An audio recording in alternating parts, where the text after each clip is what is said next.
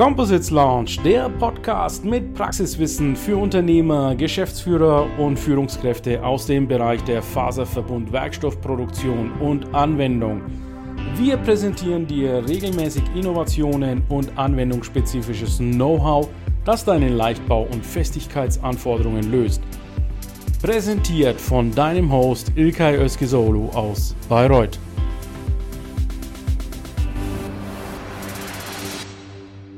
Mein Name ist Amin Emami. Äh, ich bin Leiter der technischen Anwendung hier bei der Firma 3A Composites in Singen und auch äh, vom Technologiecenter.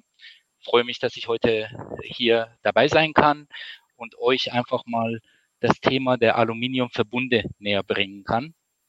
Aluminiumverbunde sind im Prinzip äh, auch unter Leichtbauprodukte zu verstehen. Und äh, ich hoffe, dass wir heute ein sehr interessantes Gespräch diesbezüglich gemeinsam führen können. Vielen Dank, lieber Armin, für deine Einführung. Ich begrüße an dieser Stelle alle LinkedIns und Composites, ja, Liebhaber und Begeisterte. Wir sind in unserer dritten Episode und zum Warm-up unseres legendären LinkedIn Composites Launch Konferenz, die wir von Stade aus machen werden. Und in diesem Warm-up stellen wir euch immer wieder neue interessante Firmen aus dem Leichtbau und Composites vor. Armin habt ihr jetzt schon kennengelernt von der Firma 3M. Dann bitte ich mal kurz den Marc Siebert sich noch mal kurz vorzustellen. Den habt ihr vielleicht schon in der, in der zweiten Episode gesehen, aber ganz kurz für die, die dich noch nicht kennen, Marc. Ja, vielen Dank, Ilka. Also mein Name ist Marc Siebert. Ich bin für die PFH, die Private Hochschule Göttingen, hier mit dabei. Ähm, ich kenne den Armin schon lange. Ich finde das Produkt spannend. In unserem Aufmacher stand auch drin, es muss nicht immer CFK sein. Und warum? Warum wir trotzdem Leichtbau machen können und ganz tolle Lösungen bieten können, das wollen wir genau heute besprechen.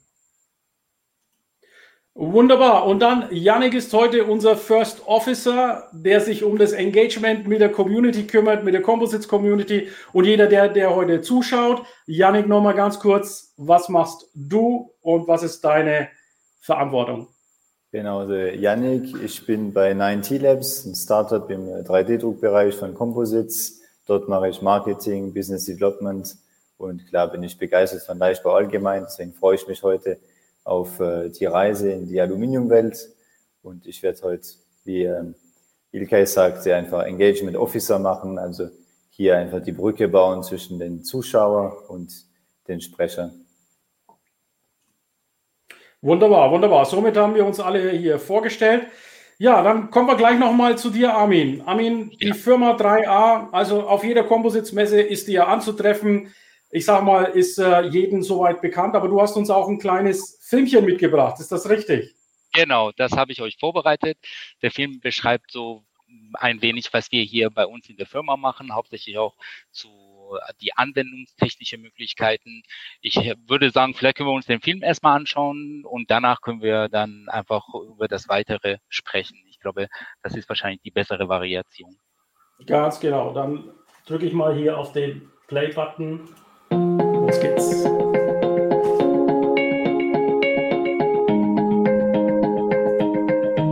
a Composites steht für höchste Qualität und Innovation von Aluminiumverbundmaterialien.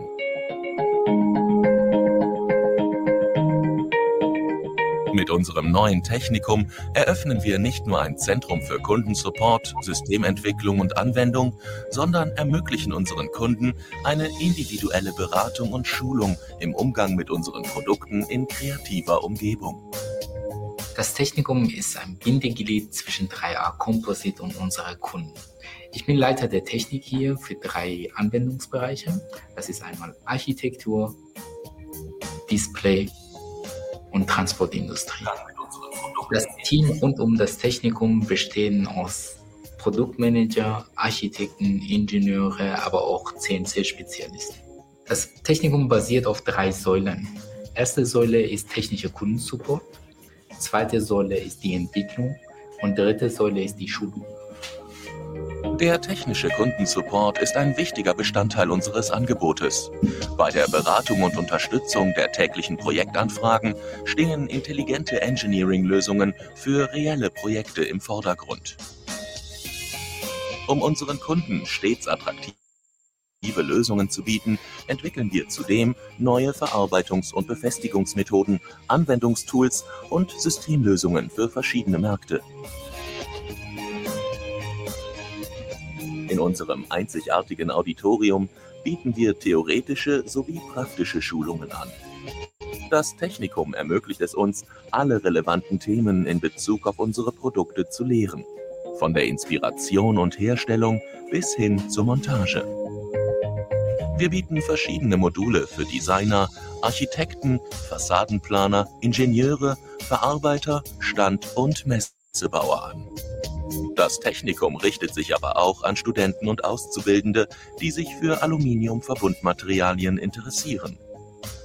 In der praktischen Schulung bieten wir den Kunden das Verarbeiten mit unserem Material an, aber wir bringen ihnen auch das Verständnis von Aluminiumkompositmaterialien näher. Das heißt, wir machen auch Testing, damit der Kunde einfach versteht, wo die Grenzen des Materials sind und wo die Möglichkeiten des Materials sind. Das heißt, von Form und Gestaltung, was der Kunde alles mit unseren Produkten machen könnte. Erleben auch Sie die faszinierende Welt der Aluminiumverbundmaterialien. Besuchen Sie unser Technikum. Wir freuen uns auf Sie. Technikum das Entwicklungszentrum von 3A Composites. So, und dann haben wir jetzt auch das Technikum hier kennengelernt von 3A. Lieber Armin, vielen Dank für dieses Video. Ja. ja, sehr, sehr interessante Anwendungen. Man sieht natürlich auch hier bei mir im Hintergrund auch so ein Hochhausgebäude. Äh, da sind vermutlich auch Teile von euch drin oder können da zumindest ver verwendet werden. Als erstes möchte ich mal kurz mit dir anreißen, Aluminiumverbundteile. Also ich komme jetzt aus der Composites-Industrie. Für mich sind Composites-Materialien im Leichtbau mit Aluminium hatte ich noch relativ wenige, ich sage mal, Berührungspunkte, was äh, die Verbundmaterialien angeht. Natürlich kenne ich Aluminium. Ich war mal, ich sage mal, in der Aluminiumindustrie, in den Gießereien, zum Beispiel Alunorf, äh, sehr viel, vielfach tätig. Aber Verbundmaterial ist mir jetzt soweit nicht bekannt. Kannst du uns mal ganz kurz einen Überblick geben, welche Probleme herrschen jetzt hier vor, die ihr angreift als 3a? Genau. Also im Prinzip ähm, Aluminiumverbunde, obwohl, obwohl es eigentlich eine sehr viele Jahre Tradition mittlerweile hat. Also ich glaube, erste Patent wurde äh, 1969 äh, erstellt oder die ersten Projekte wurden sogar 1969 gemacht. Äh, sind wir oder glaube ich, dass viele, viele Leute im Bereich Leichtbau, viele Ingenieure im Bereich Leichtbau Aluminiumverbunde so gar nicht kennen. Ähm, der Hintergrund ist, dass ähm, für viele Leute Aluminiumverbund jetzt nicht wirklich als leichtes Material erstmal in erster Linie angesehen wird. Äh, man vergleicht das immer gleich äh, mit, äh, mit Faser Faserweg, also Faserverbunde, so kohlefaserversteckte Kunststoffe oder glasfaserversteckte Kunststoffe. Aber ähm, letztendlich die, die, die Vielfältigkeit, die Aluminiumverbunde mit sich bringen, die, die Formgebungen, die, die es mit sich bringt, das ist halt was Besonderes. Und äh, ich habe einfach gemerkt, obwohl es schon mittlerweile 50 Jahre alt ist, äh, Alucobon zum Beispiel, das ist ein Produkt von uns, ähm, ist es trotzdem immer noch äh, eine Herausforderung, den Leuten beizubringen, was Aluminiumverbunde können und welche, welche im Prinzip Vorteile diese Materialien haben und auch die, die Verarbeitung, Anarbeitung von Aluminiumverbunden findet einfach keine Grenzen. Es gibt immer wieder neue Verarbeiter, die uns auch die interessante Möglichkeiten von dem Material immer wieder zeigen. Das ist halt, äh, ist eine Herausforderung, aber macht auch wirklich Spaß. Also ist gleichzeitig auch eine Problemstellung, mit denen wir tagtäglich tun. Eine der Problemstellungen, gerade auch in der Composite-Industrie, was ich so in der Automobilindustrie mitbekomme, sind auch die Berechnungen von den Materialien. Wie sieht es denn da aus? Äh, ist es bekannt, wie man die Sachen berechnet oder ist es auch problematisch? Ja, also im, zum Teil. Äh, viele Leute, wenn sie versuchen, oder viele Ingenieure, wenn sie versuchen, Aluminiumverbundmaterial äh, zu berechnen, ich nehme es jetzt einfach mal so eine Platte, das ist im Prinzip, ich halte es mal einfach mal in die Kamera. Ähm, wenn man, wenn man sich das genauer anschaut, das ist im Prinzip zwei Aluminiumdeckschichten und einen Kern. Ähm, und äh, viele Ingenieure nehmen hier einfach eine Solid als Vergleich und rechnen das Ganze als ein Solid-Material. Aber in Wirklichkeit ist es halt kein Solid. Es ist eine Sandwich-Konstruktion. Situation. Also ein Sandwich muss auch dementsprechend anders gerechnet werden. Es hat zwei Deckschichten, es hat ein Kernmaterial und äh, dementsprechend muss es dann auch äh, über zum Beispiel Sandwich-Theorie gerechnet werden. Es hat eine Membranwirkung, das heißt, also jetzt, ich will nicht zu tief in diese Theorieteil reingehen, aber man spricht von große Verformungen, Theorie dritte Ordnung.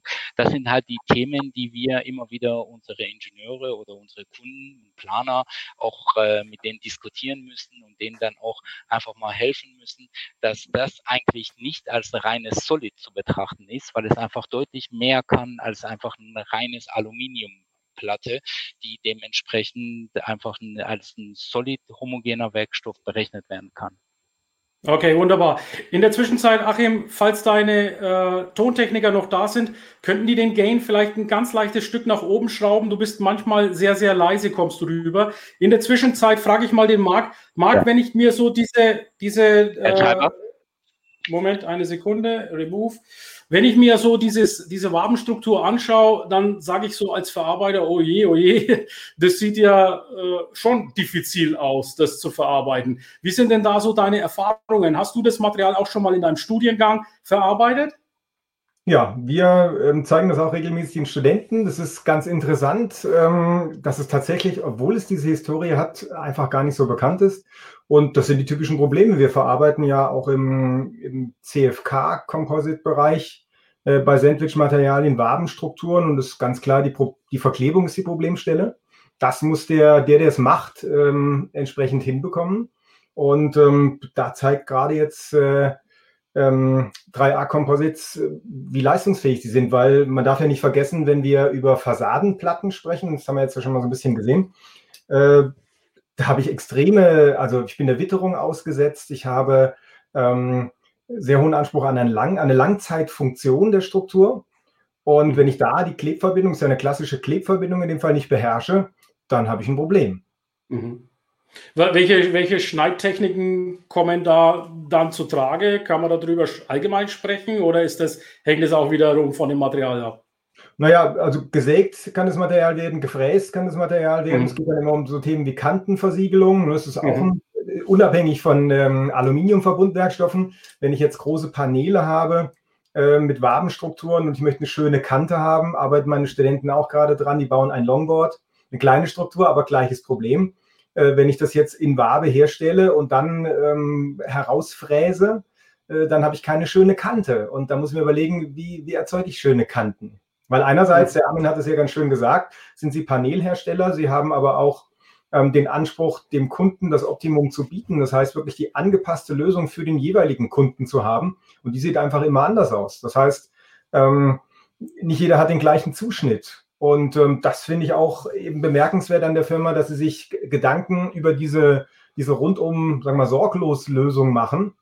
Das zeigt aus meiner Sicht auch, äh, wenn man auf die, auf die Homepage geht, es gibt den äh, Facade Maker, also den Fassadenkonfigurator, kann man vielleicht mal frei übersetzen.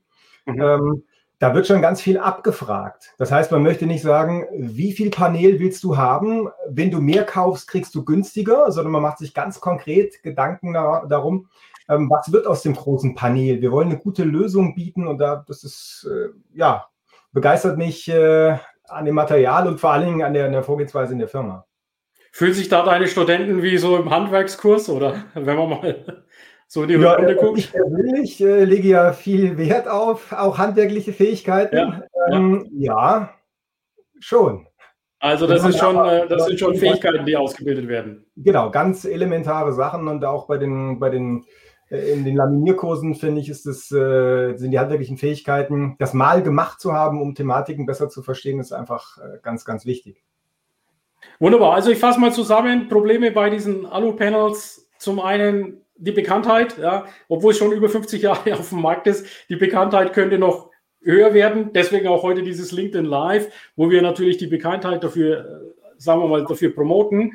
Dann haben wir einmal die, die Berechnungen. Das sind natürlich auch äh, gewisse Probleme damit behaftet und die Verarbeitung.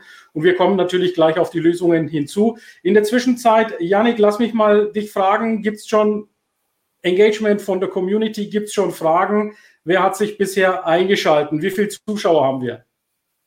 Genauso eingeschaltet haben sich so zwischen ja, 13 und äh, 20 Leute aktuell aus ja. der ganzen Bundesrepublik. Wir haben hier Singen, wir haben Stade, der Jens Bölke, klar, der Daniel Schäfer ist dabei und der Dr. Thomas Heber, unsere Gruppenkameraden.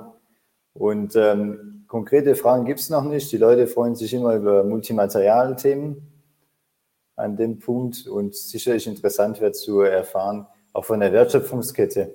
Wo startet 3A und äh, ist 3A direkt verbunden mit dem Endkunde?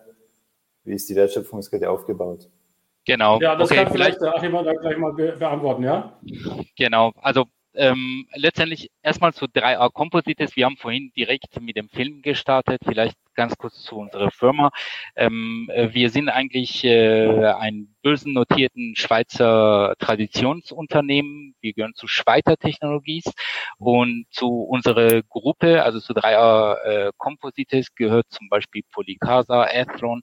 Die haben Firmen, also wir stellen im Prinzip Plattenmaterialien her im Bereich Kunststoffe. Das sind transparente Kunststoffe oder opake Kunststoffe, die auch im Industrie, klassischen Industrie äh, auch Anwendung äh, finden äh, oder auch im Displaybereich, aber zum Beispiel jetzt auch in Singen, wo hauptsächlich Aluminiumverbundmaterialien ähm, hergestellt werden.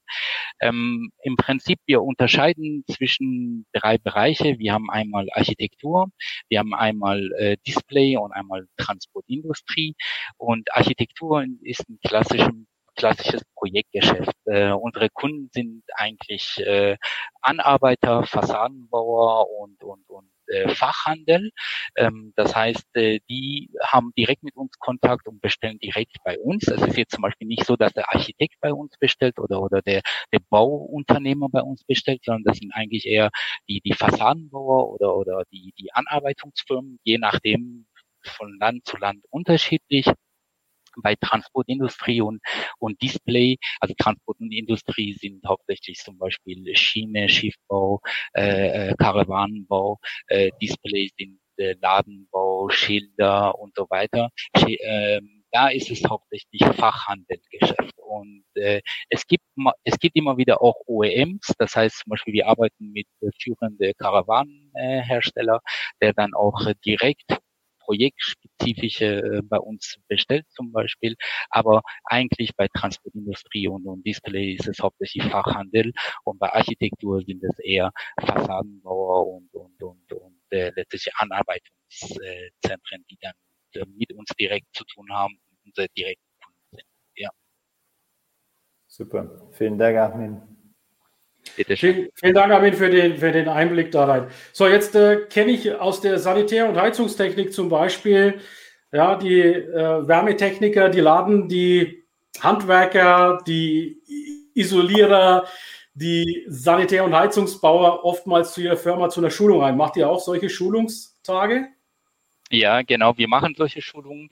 Wir machen solche Schulungen natürlich erstmal auch für unsere, für unsere Fassadenbauer oder Anarbeitungsfirmen, aber auch für Planer und auch Ingenieure. Das findet immer regelmäßig statt, äh, wenn es äh, spezifische Projekte gibt. Ich hatte vorhin zum Beispiel von Karawanenbau erzählt. Da ist es halt so, dass wir dann auch bei uns wirklich Schulungen äh, durchführen, wo wir die Firmen für unsere Materialien schulen. Unsere Materialien, wenn man jetzt Aluminiumverbunde spricht, da ist ja auch ein wirklich großer Range dazwischen. Das heißt, wir haben zum Beispiel Materialien mit mineralisch gefülltem Kern. Wir haben, das wäre zum Beispiel Alucobond. Äh, wir haben Materialien mit äh, PP-Kern oder PU-Kern, PU-Schaumkern. Wir haben auch für Aluminiumverbunde mit äh, Honigwabe. Das ist zum Beispiel die äh, Alucorp Alucor-Produkt. Das ist zum Beispiel ein Produkt, den halte ich einfach mal in die Kamera. Ähm, das sind äh, alles unterschiedliche Produkte, die auch teilweise unterschiedliche Anarbeitungs- und Verarbeitungsproblematiken äh, haben. Und wir versuchen eigentlich mit unseren Kunden die Themen letztendlich durchzugehen. Sehr häufig ist es auch so, dass äh, unsere Kunden, unsere Verarbeiter dann auch äh, proaktiv selber etwas entwickeln, dann wieder auf uns zukommen kommen und dann unsere Meinung diesbezüglich wissen wollen.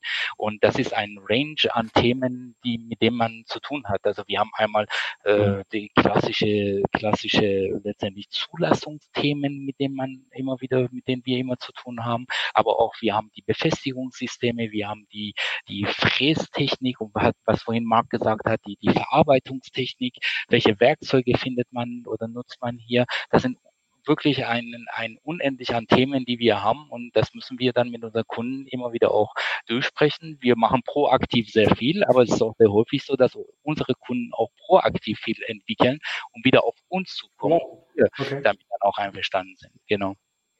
Also ich habe jetzt den Marc hier gleich nochmal mit eingeblendet. Marc, so, habt ihr vielleicht so ein Referenzobjekt, wo du mal kurz beschreiben kannst, was war das Problem und wie habt ihr das gelöst? Und kam das Problem vom Markt oder war das eine eigene Idee? Naja, also viele Leute schließen ja das Material für sich aus. Also die, die gucken selbst, die sind auf der Suche für irgendeinen Anwendungsfall, ähm, sehen, da gibt es die Firma 3A Composites, die machen Paneele und ähm, dann sagen die, ja gut, aber das sind ebene Paneele ähm, wir brauchen jetzt gekrümmte Strukturen und damit sind die ja bei uns raus. So. Damit hat leider 3A Composites äh, von dem potenziellen Kunden nichts erfahren. Und es ist ja auch nicht so, dass wir gar nicht gekrümmt oder dass 3A nicht gekrümmt arbeiten kann. Ähm, Im Titel stand ja die Falltechnik drin. Und ich habe dazu geschrieben, und was das mit Origami zu tun hat. Und ähm, da finde ich gerade, da haben wir eine sehr, sehr, sehr innovative Geschichten. Äh, die man eben nicht nur im, im Display-Bereich einsetzen kann, wo wir sagen, naja, Display ist ja Pillepalle, das ist ja Indoor und das ist ja keine Strukturanforderung und so weiter. Ähm, das finde ich spannend. Also Armin, wenn du vielleicht zur, zur Falltechnik ein bisschen was ja, zeigen kannst, ja. das wäre ganz toll.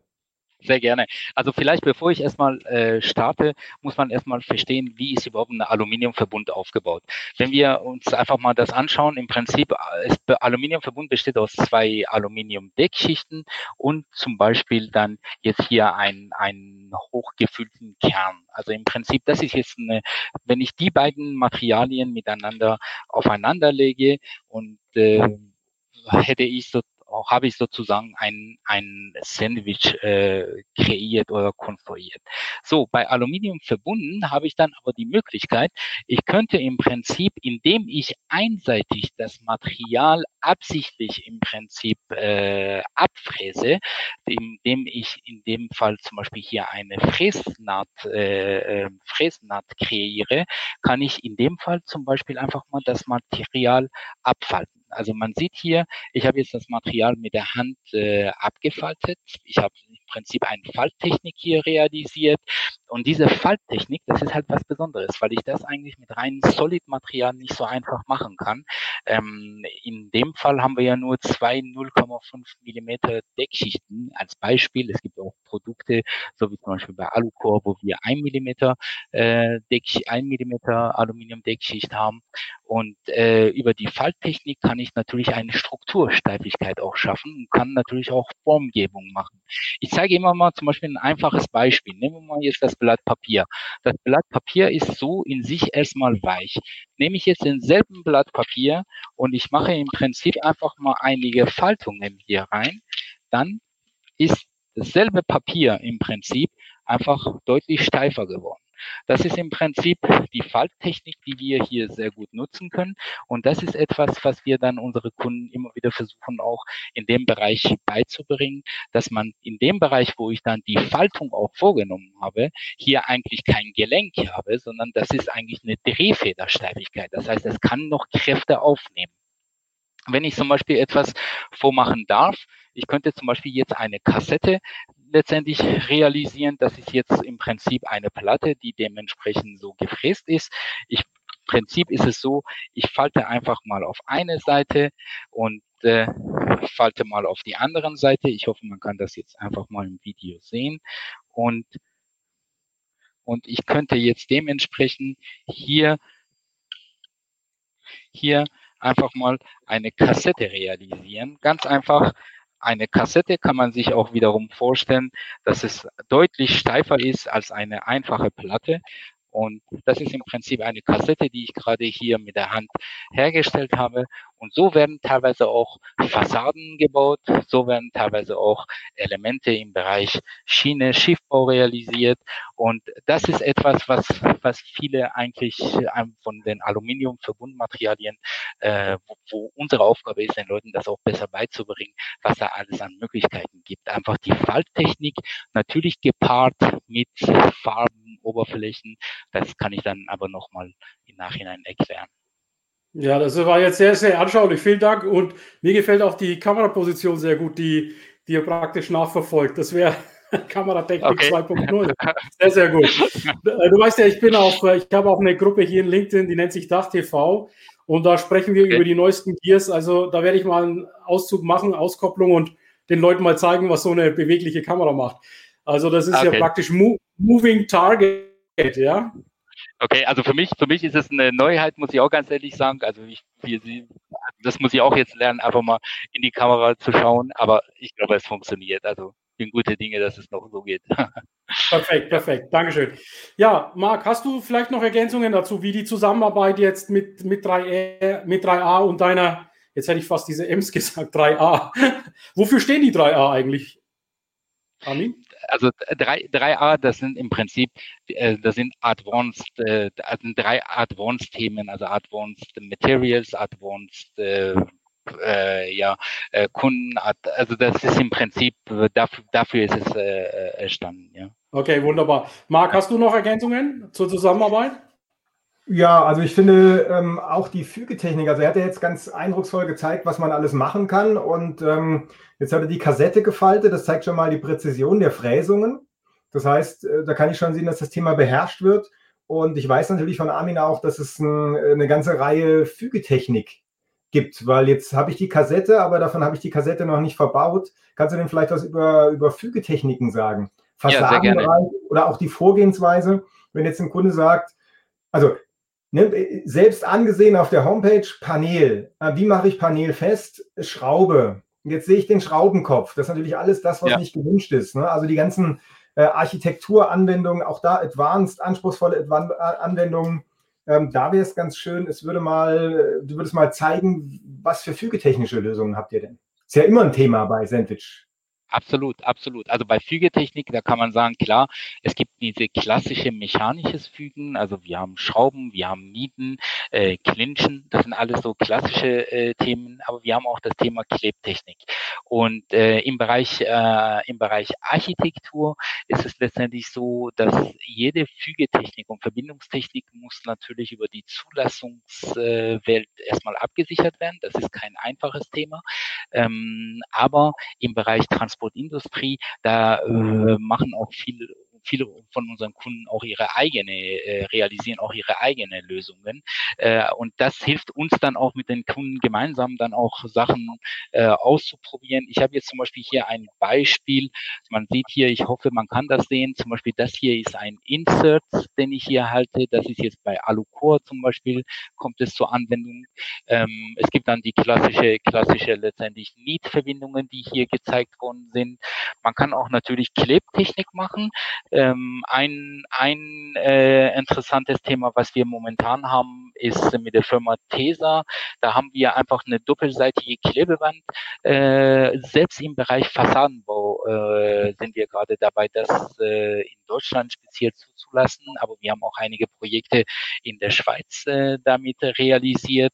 Das heißt, zum Beispiel die Agrafe wird einfach auf die Platte, äh, auf die Platte äh, geklebt und das ist zum Beispiel ein doppelseitige Klebeband, aber ich könnte auch zum Beispiel mit Nassbeklebung, das ist zum Beispiel ein Kleber von der Firma Sieger, äh, wo im Prinzip äh, eine Kleberaupe auf die Platte geklebt wird und dann mit einem Abstandshalter letztendlich äh, dann äh, das beiden Fügematerialien miteinander verklebt werden. Also Klebtechnik kommt in Frage, klassische äh, Niet- und äh, Schraubtechnik kommt in Frage, also oder Inserts, also klassische mechanische Verbindungen und auch Schweißtechnik. Also zum Beispiel im Bereich Alucor besteht auch die Möglichkeit, wenn die Rückseite ein Millimeter dick ist, dass wir dann äh, rückseitig auch nochmal äh, schweißen können. Das Besondere halt bei Alucor ist, dass wenn man jetzt zum Beispiel ein, ein 20 Millimeter oder 25 Millimeter dicke Alucore-Platte mit einem reinen Solid-Material, mit reinem Aluminium vergleicht, dann müsste im Prinzip die Aluminiumplatte 15 Millimeter dick sein, um dieselbe Steifigkeit zu haben wie bei Alucore. Und wir sind dabei 82 Prozent leichter. Also das ist wirklich Leichtbau. Und äh, somit dann auch mit dem Schweißtechnik und Fügetechnik kann man die beiden Themen miteinander sehr gut äh, verbinden. Das ist also die klassischen ja, Verbindungstechniken, die wir hier im Hause hauptsächlich haben. Also bei dem Thema Verbindungstechnik, Fügetechnik und Kleber kommt mir natürlich sofort eine Brandschutzeignung in den Kopf. Sind diese, diese, werden diese Fragen abgeprüft? Du hast ja von der Zulassung gesprochen. Sind das die genau. Zulassungsfragen? Genau. Also wir haben die Themen, die Themen, äh, die Themen Brandschutz haben wir eigentlich regelmäßig. Wir haben, wir müssen einmal das Material brandschutztechnisch zulassen. Also zum Beispiel im Bereich, äh, im Bereich äh, Schiffbau, da gibt es die MED, MED-Zertifizierung. Das ist diese, diese klassische Steuerrad zum Beispiel oder, ähm, oder Früher bei, CBG, ne? Seeberufsgenossenschaft. Genau, genau, genau. Und im Bereich Schiene zum Beispiel, da gibt es halt brandschutztechnisch äh, Hazard-Levels. Unsere Platten haben Hazard-Level Nummer drei zum Beispiel, also beste, beste äh, Brandeigenschaften. Und äh, dementsprechend können wir einmal produkttechnisch das Ganze äh, untersuchen. Also ich kann mir anschauen, okay, welche Brand Brandeigenschaft hat das Produkt alleine und äh, ist natürlich auch das Thema System. Das heißt zum Beispiel gerade in, in Fassadenbau, da reicht nicht nur die Platte alleine. Ja, die Platte muss zum Beispiel nach europäischen Normen, also im Bereich äh, Produktnorm 13501 Teil 1. Das muss eine bestimmte Brandklassifizierung haben, zum Beispiel eine A2 oder eine B-Klasse.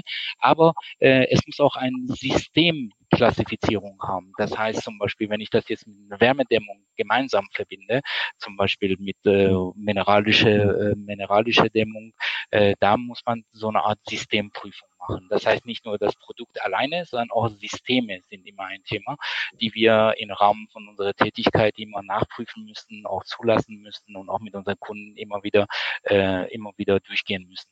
Natürlich auch ähm, im Bereich im Bereich äh, Schiene, Schiffbau, das ist immer ein Thema, das Thema Brand. Und äh, sobald wir eine Modifizierung machen, muss das alles immer brandtechnisch abgesichert sein. Und da sind wir eigentlich eigentlich auf, auf höchstem Level und, und arbeiten mit sehr vielen Brandinstitute europaweit zusammen. Ja. Wobei vielleicht für unsere Zuschauer, die meisten Menschen sterben eigentlich nicht durch den Brand selber, sondern schon durch die toxischen Gase, die vorher in den Räumen sich äh, verhalten. Also von daher wird auch die Rauchgastoxizität mit Sicherheit gemessen. Und vom Hazard-Level her, denke ich mal, bist du so um die zwei, oder? Hazard-Level 2. Nee, wir haben drei, Hazard Level 3. Drei, okay. Genau. Also ist schon, ist schon wichtig, ja. Also genau, das ist schon genau. hohes Hazard Level, ja. Mhm. Genau. Also ich denke, ich denke, ähm, was du gerade angesprochen hast, äh, Toxizität, natürlich ist es immer ein Thema, ähm, aber ich hatte vorhin von Systemen gesprochen und bei Systemprüfungen, da muss man jetzt, nehmen wir mal das Beispiel äh, Fassade, ihr habt ja auch äh, die Gruppe Bau, glaube ich, bei euch äh, in äh, Composite Lounge, ähm, da spielt es zum Beispiel eine große Rolle, ob da die richtige Wärmedämmung eingesetzt wurde. Also ist das zum Beispiel Mineralwolle oder ist es ist eine Pier oder, oder ein Purmaterial zum Beispiel? Oder werden da zum Beispiel Brandsperren eingesetzt? Das sind alles Themen, die man äh, in Rahmen als Systemprüfung immer berücksichtigen muss. Es ist nicht nur alleine die Fassadenplatte oder jetzt nehmen wir mal im Bereich Innenbereich oder im Bereich Schiene oder Schiffbau. Es ist nicht nur immer die dekorative Platte vorne dran, sondern man muss sich auch immer überlegen, was passiert eigentlich als Gesamtsystem. Das ist halt sehr wichtig. Also die Feuerwiderstandsklassen spielen hier auch eine große Rolle. Ja, Marc, kannst du da mit deinem Institut beziehungsweise mit deinen Mitteln in der Uni Hilfestellung geben bei Brandtests oder greifst du auch auf Institute zurück? Nein, das machen wir mit externen Partnern. Sowas, was wir machen können, sind ähm, Strukturtests. Wir haben so ein Universalprüffeld, zweimal drei Meter, wo wir Strukturen, häufig ähm, geschrumpfte Strukturen, also kommt auf die Branche an, ob sie geschrumpft sein müssen, um da drauf zu passen. Ähm, sowas machen wir schon. Ähm, Fügetechnik machen wir auch und ähm, Kennwertermittlung, das sind ja so die Sachen, wo Armin und ich uns hier kennen. Wir haben ja ähm, ähm, im gleichen Institut äh, promoviert, Armin und ich, äh, vor langer Zeit. Ich ein bisschen vor ihm. Ich war dann sogar Prüfer äh, in seinem Promotionsverfahren. Aber diese Du darfst es schon sagen, wo ist es denn? Du darfst es sagen, welches Institut ist es? Das war das Institut für Werkstofftechnik an der Universität in Kassel. Okay. Ja, wobei ich bin wir grüßen, wir grüßen Kassel an dieser Stelle. Ja, genau, wir grüßen Kassel. Ich bin Maschinenbauer, Bauingenieur. Und äh, das hat für mich ähm, auch dazu geführt, eben, äh, dass ich viele, viele neue Blickwinkel kennengelernt habe, ähm, die eben nicht so maschinenbautypisch sind, auch andere Materialien. Also wir haben ja eben Leichtbau angesprochen. Und eine meiner, eines meiner ersten Statements in jeder Vorlesung, wenn ich neue Leute habe oder in einem Seminar ist, ähm, CFK ist kein Wunderwerkstoff. Das mal als allererstes. Und da gibt es haufenweise interessante Geschichten und es hängt immer von der Summe der Beanspruchungen ab. Ja. Und gerade wenn wir beim Thema ähm, Brandschutz sind, dann sehen wir häufig mit klassischen Faser-Kunststoffverbunden extrem schlecht aus. Immer wenn wir hohe Temperaturen haben, sehen wir da extrem schlecht aus. Also für mich ist das äh, die, eine ganz logische Geschichte, diese Werkstoffgruppe mit zu betrachten. Und ja, von wegen Leichtbau. Ähm, ich kann mich noch erinnern, ich habe mal auf einer Messe, das war glaube ich in 2007 bei der Eurolight in Salzburg, habe ich ein, auf einer Leichtbaumesse ein Sandwich-Material gesehen, Naturstein-Kernlage mit CFK-Deckschichten. Ja, ja, so habe ich auch reagiert und gedacht, na, die sind wohl falsch hier. Hm? ähm, wenn man sich das näher anguckt, sich mal die Dichte von Naturstein oder die Dichte von Beton anguckt, dann stellt man fest, wenn wir sagen, dass Aluminium ein Leichtbaumaterial ist, dann müssen wir eigentlich sagen, äh, diese Werkstoffgruppe ist auch ein Leichtbaumaterial oder hat zumindest Potenzial, je nach, je nach Anwendung. Und das äh, hatte ich nie so auf dem Schirm, weil Beton mhm. spielte äh, keine große Rolle im Maschinenbau und Naturstein auch nicht. Und dann war mir irgendwie klar, das ist eigentlich ein schlaues Material. Ganz geringe thermische Ausdehnung, also eine, eine für den Anwendungsfall für den sie es gemacht haben, würde ich sagen, die beste Variante gewesen. Genau, ja. genau. Ich glaube, ja. da muss man sich ein bisschen öffnen und auch, ja. auch mal ein bisschen weiter gucken und ähm, was können die Materialien? Es ist eben nicht immer nur Faserverbund und CFK, es ist ja häufig auch das Zusammenspiel. Das heißt, wir haben letzte Woche auch schon drüber gesprochen, wir haben ja ganz wenig Bauteile, die so super Faser-Komposit allein sind. Ne? Das, was mhm. ich genannt hatte, war eine Einlegsohle aus der Orthopädie-Technik. Ja, mhm. okay. Wir haben aber noch einen Haufen andere Bauteile. Da sieht es eben anders aus. Egal wo, ja. Luftfahrt, Lasteinleitungselemente, wir haben immer eigentlich ähm, Multimaterialbauweisen. Deswegen bekommt ja der Flügetechnik auch so eine besondere Bedeutung zu. Genau, vielleicht kann ich dazu äh, auch nochmal was sagen, Marc. Äh, viel, also es ist sehr häufig so, dass unser Material auch als Trägermaterial verwendet wird.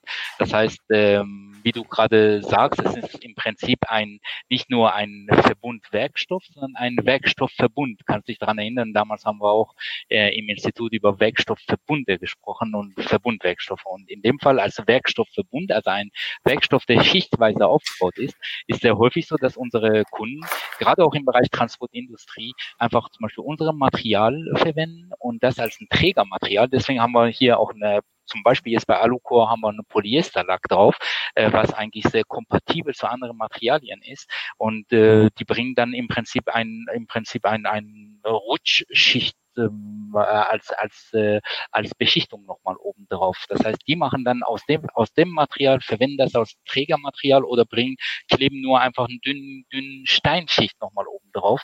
Also diese Möglichkeiten gibt es auch. Äh, was äh, im Prinzip äh, unsere Kunden ermöglicht, das als äh, Trägermaterial zu verwenden, um daraus wieder ein, ein, ein äh, äh, Werkstoffverbund nochmal zu machen, einen Schichtverbund zu machen. Das finde ich eigentlich sehr interessant. Äh, und äh, das, das, ja, das ist einfach die Welt der, der äh, Werkstoffverbunde. Wunderbar, das ist eine richtige Wissenschaft und ich sag mal, außen hast du ein Sichtcarbon, das sieht sehr schick aus und unten drunter dann diese Aluminiumverbundplatten, wunderbare Lösung. Jetzt kommen wir nochmal zum Engagement. Lieber Janik, was gibt es in der Engagement-Front? Für ja, alle, die, die jetzt gerade erst zugeschaltet haben, ihr könnt die ganze Aufzeichnung nochmal von Beginn an ansehen. Sobald wir hier beendet haben, ist dieses Live in meinen Beiträgen sichtbar. Schaut nochmal rein. Es ist eine unheimlich interessante Sendung heute. Nicht nur Faserverbundwerkstoffe, sondern wir haben jetzt mal die Welt der Aluverbunde, sind wir mal eingetaucht und hört euch das einfach nochmal an, was Dr. Amin hier gesagt hat. Und jetzt, Janik, was gibt's? Genau, also hier ist sehr interessant das ganze Thema, so ein bisschen Einzelkämpfer gegen eine Teamleistung zwischen den Materialien. Und auch nochmal die Frage, ist CFK und Aluminium eher als Wettbewerb gesehen oder können die halt positiv zusammenspielen? Ich glaube, hier haben wir schon sehr gute Einblicke und Antworten bekommen. Vielleicht, Armin, hast du noch äh, eine ganz tolle, ein ganz tolles Beispiel dazu, wo du sagst, das war wirklich eine tolle Teamleistung äh, in Richtung Materialien hier? Also ähm, du meinst, du meinst jetzt äh, in, in Rahmen der Materialverbunde, dass wir einfach ja. das Material mit Richtig, einem anderen ja, ja. Material verbunden. Genau. Ja, also wir hatten zum Beispiel mal bei einem Projekt äh, hatten wir ein was ich vorhin äh, als Beispiel gebracht habe, ein, ein, ein Anti-Rutschbelag auf, äh, auf äh, Alucor im Prinzip realisiert. Das war auch eigentlich eine Kunststoff, Kunststoffbelag, der äh, im Bereich, im Bereich, äh, im Bereich äh, Nutzfahrzeuge verwendet werden sollte. Und das war eigentlich eine sehr interessante Aufgabenstellung, weil äh, dort letztendlich auch die ganze thermische Themen eine Rolle gespielt haben, die, die, äh, die Haftung zwischen, zwischen dem neuen Material, also zwischen dem Kunststoff Kunststoffmaterial und unserem Aluminiumplatte äh, müsste immer wieder untersucht werden. Das Langzeitverhalten hätte untersucht oder sind untersucht worden. Das sind alles Themen, äh, die wir berücksichtigen müssten. Wir haben zyklische Versuche gemacht, dynamische Versuche gemacht. Das sind im Prinzip in dem Moment, wo man in einen neuen Werkstoffverbund reingeht, muss man ganz klar sagen, da fängt fast die Wissenschaft von, von äh, Werkstoffverbunde von vorne äh, an. Das heißt, die Haftung nicht nur von dem Trägermaterial selbst, sondern von dem neuen Material, so wie es bei dem Beispiel, das ist zum Beispiel jetzt ein Kunststoff, äh, Kunststoffbelag über das Material, äh, über unser Trägermaterial, das muss immer neu betrachtet werden. Und ähm, das haben wir immer wieder. Ähm, sehr häufig ist aber auch so, dass wir bei manchen Untersuchungen oder bei manchen Entwicklungsthemen jetzt auch nicht immer komplett drin sind, sondern das machen dann unsere Kunden, unsere Verarbeiter äh, letztendlich auch äh, viele Untersuchungen selbst und wir kriegen dann im Nachhinein mit, dass unsere Trägermaterial da überhaupt äh, eingesetzt worden ist. Ähm, sehr häufig ist natürlich so, dass, äh, dass das natürlich ein, ein Leichtbauprodukt nicht, nicht nur, nicht nur als, als jetzt eine, ähm, als dekoratives Produkt nur hier gesehen wird, zum Beispiel wie bei Alucor, sondern es ist, äh, es ist ein Struktur, Strukturwerkstoff, der auch Steifig bringt, der äh, Energieabsorptionsverhalten hat, der auch äh, strukturell auch eingebaut werden kann.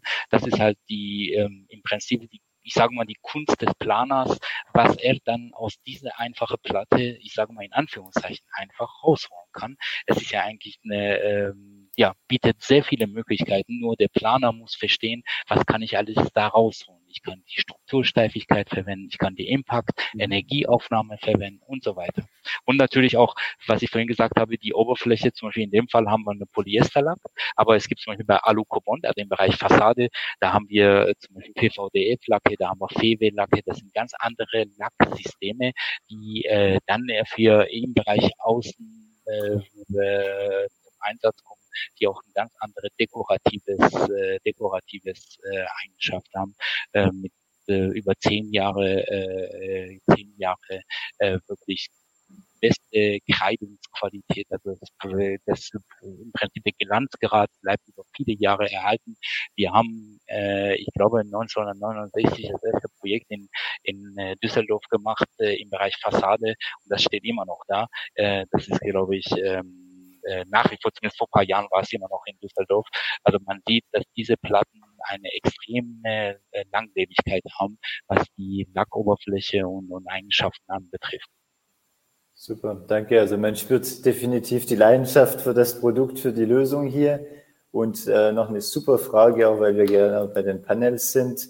Der Jens, also unser Pultrusions-Jens, fragt, ähm, ob es schon Ansätze gab bei 3a, Pultrusionsprofile als äh, Versteifung oder Rahmen in Verbindung mit diesen Paneelen zusammenzubringen?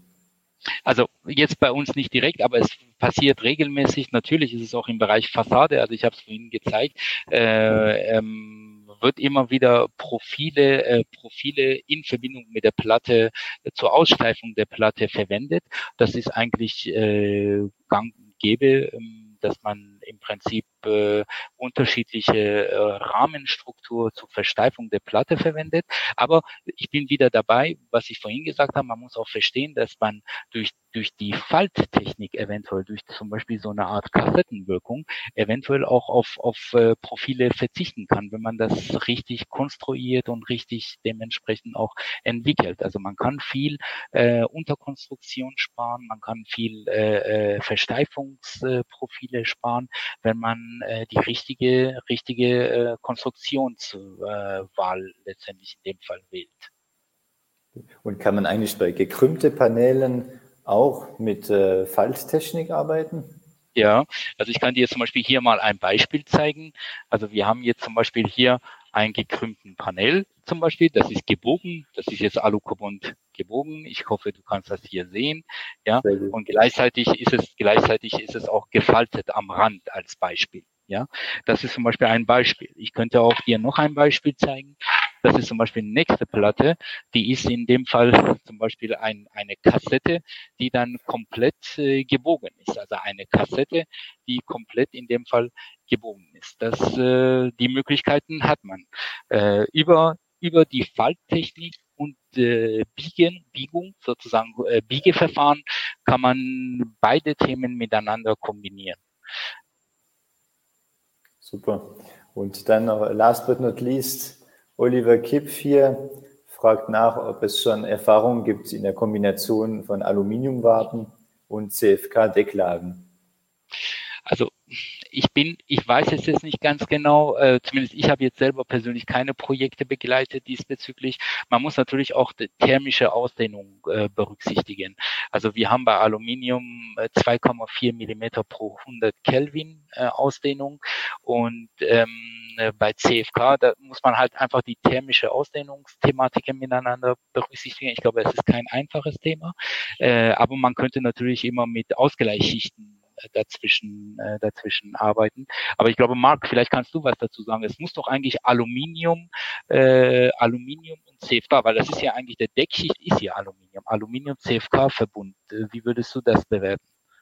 Also was, was schon lange gemacht wird, ist im Prinzip ein Sandwich ähm, CFK-Deckschicht und nur eine Aluminiumwabe. Ähm, das ist schon sehr lange Stand der Technik. Wenn wir jetzt aber sagen, wir satteln mal auf so ein Alu-Core auf, dass wir sagen, wir gehen jetzt mit einer CFK-Schicht ähm, auf die obere Deckschicht vom Alu-Core. Mhm. Da würde ich auch das äh, größte Problem sehen bei der thermischen Ausdehnung. Ähm, da haben wir, sagen wir mal, nehmen wir mal so eine CFK-Gewebeschicht. Da sind wir ja im, im, kleinen einstelligen Bereich, nahe Null, sagen wir mal, was die thermische Ausdehnung so größenordnungsmäßig über alle Richtungen, nicht stimmt nicht ganz, aber nehmen wir es mal so rund an. Das heißt, wir haben schon so ein Delta von ungefähr 20 bis 25, mal 10 noch minus 6 Meter pro Meter pro Kelvin. Das ist schon mhm. ordentlich. Also das muss ich auf jeden Fall ähm, mit der Klebschicht, mit der Zwischenschicht irgendwie abfangen, wenn ich, äh, also wenn ich starke Temperaturwechsel habe. Also ist ja immer auch die Frage, wofür, in welchem Milieu wird das eingesetzt. Ja. Wenn ich stationäre ja. Bedingungen habe, dann ist das ein Fall. Aber wenn ich jetzt ähm, eine Fassade habe mit Sonneneinstrahlung, äh, nachts kalte Temperaturen, da auch noch die große Frage, wo auf der Welt befindet sich das, was die klimatischen Bedingungen und die Temperaturbedingungen angeht, dann ist das eine ganz andere Frage. Ja. Also ich glaube auch, äh, ich glaube, dass grundsätzlich Aluminium und CFK, so muss man das ja eigentlich äh, definieren, äh, kein einfaches Thema ist, wie Marc auch sagte, das CFK hat einen Ausdehnungskoeffizient von fast null und das muss man mit einer Ausgleichsschicht letztendlich äh, als Pufferbereich zwischen den beiden Materialien realisieren, was natürlich nicht so einfach ist, ja. Und Korrosion spielt natürlich auch noch rein, ist auch noch ein Riesenthema. Stimmt, Stimmt ja. ja. ja. Genau. Okay, meine Herren, wir sind äh, auf die 45 Minuten sind schon leider drüber. An der Stelle kommen wir jetzt auch äh, zum Schluss. Für alle, die jetzt noch zum Ende zugeschaut haben, vielen Dank fürs dabei sein. Jeder, der sich das Ganze nochmal ansehen möchte, kann sich das jetzt in meinen Beiträgen nochmal von Anfang an ansehen in der Aufzeichnung. Würde mich freuen, wenn ihr das macht und nochmal eure Fragen und Kommentare reinstellt. Wir sind nächsten Donnerstag mit Marc Cabo, mit der Firma Cabo Vision hier. Um 15 Uhr. Bitte? Carbovation, ja. Carbovation, Carbovation, ja, sorry für den Missspeller. Ja, dann machen wir die letzte Runde, bevor ich äh, kurz auf unsere Konferenz eingehe. Lieber Armin, was ist dein Call to Action? Was ist dein Aufruf an unsere LinkedIn Composites Gemeinde? Ja, also guckt euch einfach mal die, Alum die Welt der Aluminiumverbunde noch näher ran. Das ist äh, wirklich eine sehr interessante, äh, interessante Gebiet. Es bietet unendlich an Möglichkeiten und äh, ich finde das Produkt wirklich äh, sehr interessant, wenn man, weil man ingenieurtechnisch auch sehr viel konstruktionstechnisch auch sehr viele Vorteile rausziehen kann. Äh, auf unserer Homepage, da sind etliche Beispiele, Projekte da. Guckt euch das einfach das Thema nochmal an und ich freue mich, äh, wenn, wenn, wenn von, von den Zuschauern weiterhin Interesse besteht und würde mich sehr freuen, wenn dazu auch nochmal weitere Fragen gestellt werden. Na, ganz klar. Marc, was ist dein Call to Action? Ja, wir haben ganz viel über Leichtbauaspekte gesprochen, ganz oft den Vergleich mit CFK gemacht. Worüber wir gar nicht gesprochen haben, sind Kosten. Ähm, da sage ich auch das Gleiche wie Armin. Schaut euch die ähm, Aluminiumverbunde an und freut euch über die Kosten, wenn ihr danach fragt. Wunderbar, wunderbar. So, dann Yannick, kommen wir beide jetzt nochmal zum Schluss auf die Bühne und wir bewerben und bieten euch an, an, unserem, an unserer Composites Launch Konferenz 2.0 teilzunehmen. Und zwar habe ich ja hier gemeinsam mit dem Oliver Kipf, Co-Founder, die Composites Launch in die, ins Leben gerufen. Diese Composites Launch am 18.02. geht das zweite Mal in eine, ja, ich sage mal, diesmal hybride Version. Falls du noch kein Ticket hast, ja, hier rund um dieses LinkedIn Live wird es den Zugang zu den, zu den Eventbrite geben und da kannst du dir dein Ticket sichern. Yannick, vielleicht von deiner Seite aus, was erwartet die Zuseher und warum sollten die Zuseher bei dieser Composites-Konferenz in dieser hybriden Form teilnehmen? Ja, also was erwartet die äh, Zuseher? Also wir haben hier vier verschiedene Gruppen oder Themen ausgewählt. Das geht um äh, Mobilität, die Mobilität der Zukunft. Es geht dann äh, aber nicht nur um die Technik, wir gehen dann auch äh, etwas in dem Design Thinking, also in der Methode, oder wie, wie bringt man Innovation in technischen Bereichen und das alles klar mit Experten in äh, den jeglichen Feldern und auch vom Format sehr, sehr lebendig und das Fokus liegt auf Netzwerken. Also am Ende gibt's Impulse, aber es geht um euch alle. Nimmt teil, entdeckt neue Sachen und äh, macht einfach Connections. Der Early Bird endet am 31.01. Also nur noch drei Tage könnt ihr euch noch zu einem super Spitzenpreis, also ab 65 Euro für den Tag bei uns einloggen. Sichert euch das äh, Ticket noch in den nächsten drei Tagen. Ansonsten ab 1.2. sind auch Tickets verfügbar, aber dann eben zum regulären Preis. Vielen Dank und bis bald. Der Composites Launch Podcast gefällt dir? Dann empfehle diesen bitte weiter. Du willst noch mehr Tipps zu Composites oder Sichtbarkeit in LinkedIn? Vernetze dich mit Ilkay Özki Solo auf LinkedIn und trete der exklusiven LinkedIn-Gruppe Composites Launch bei. Dort wirst du dich mit Gleichgesinnten über die neuesten Technologietrends austauschen. Tschüss und auf Wiedersehen!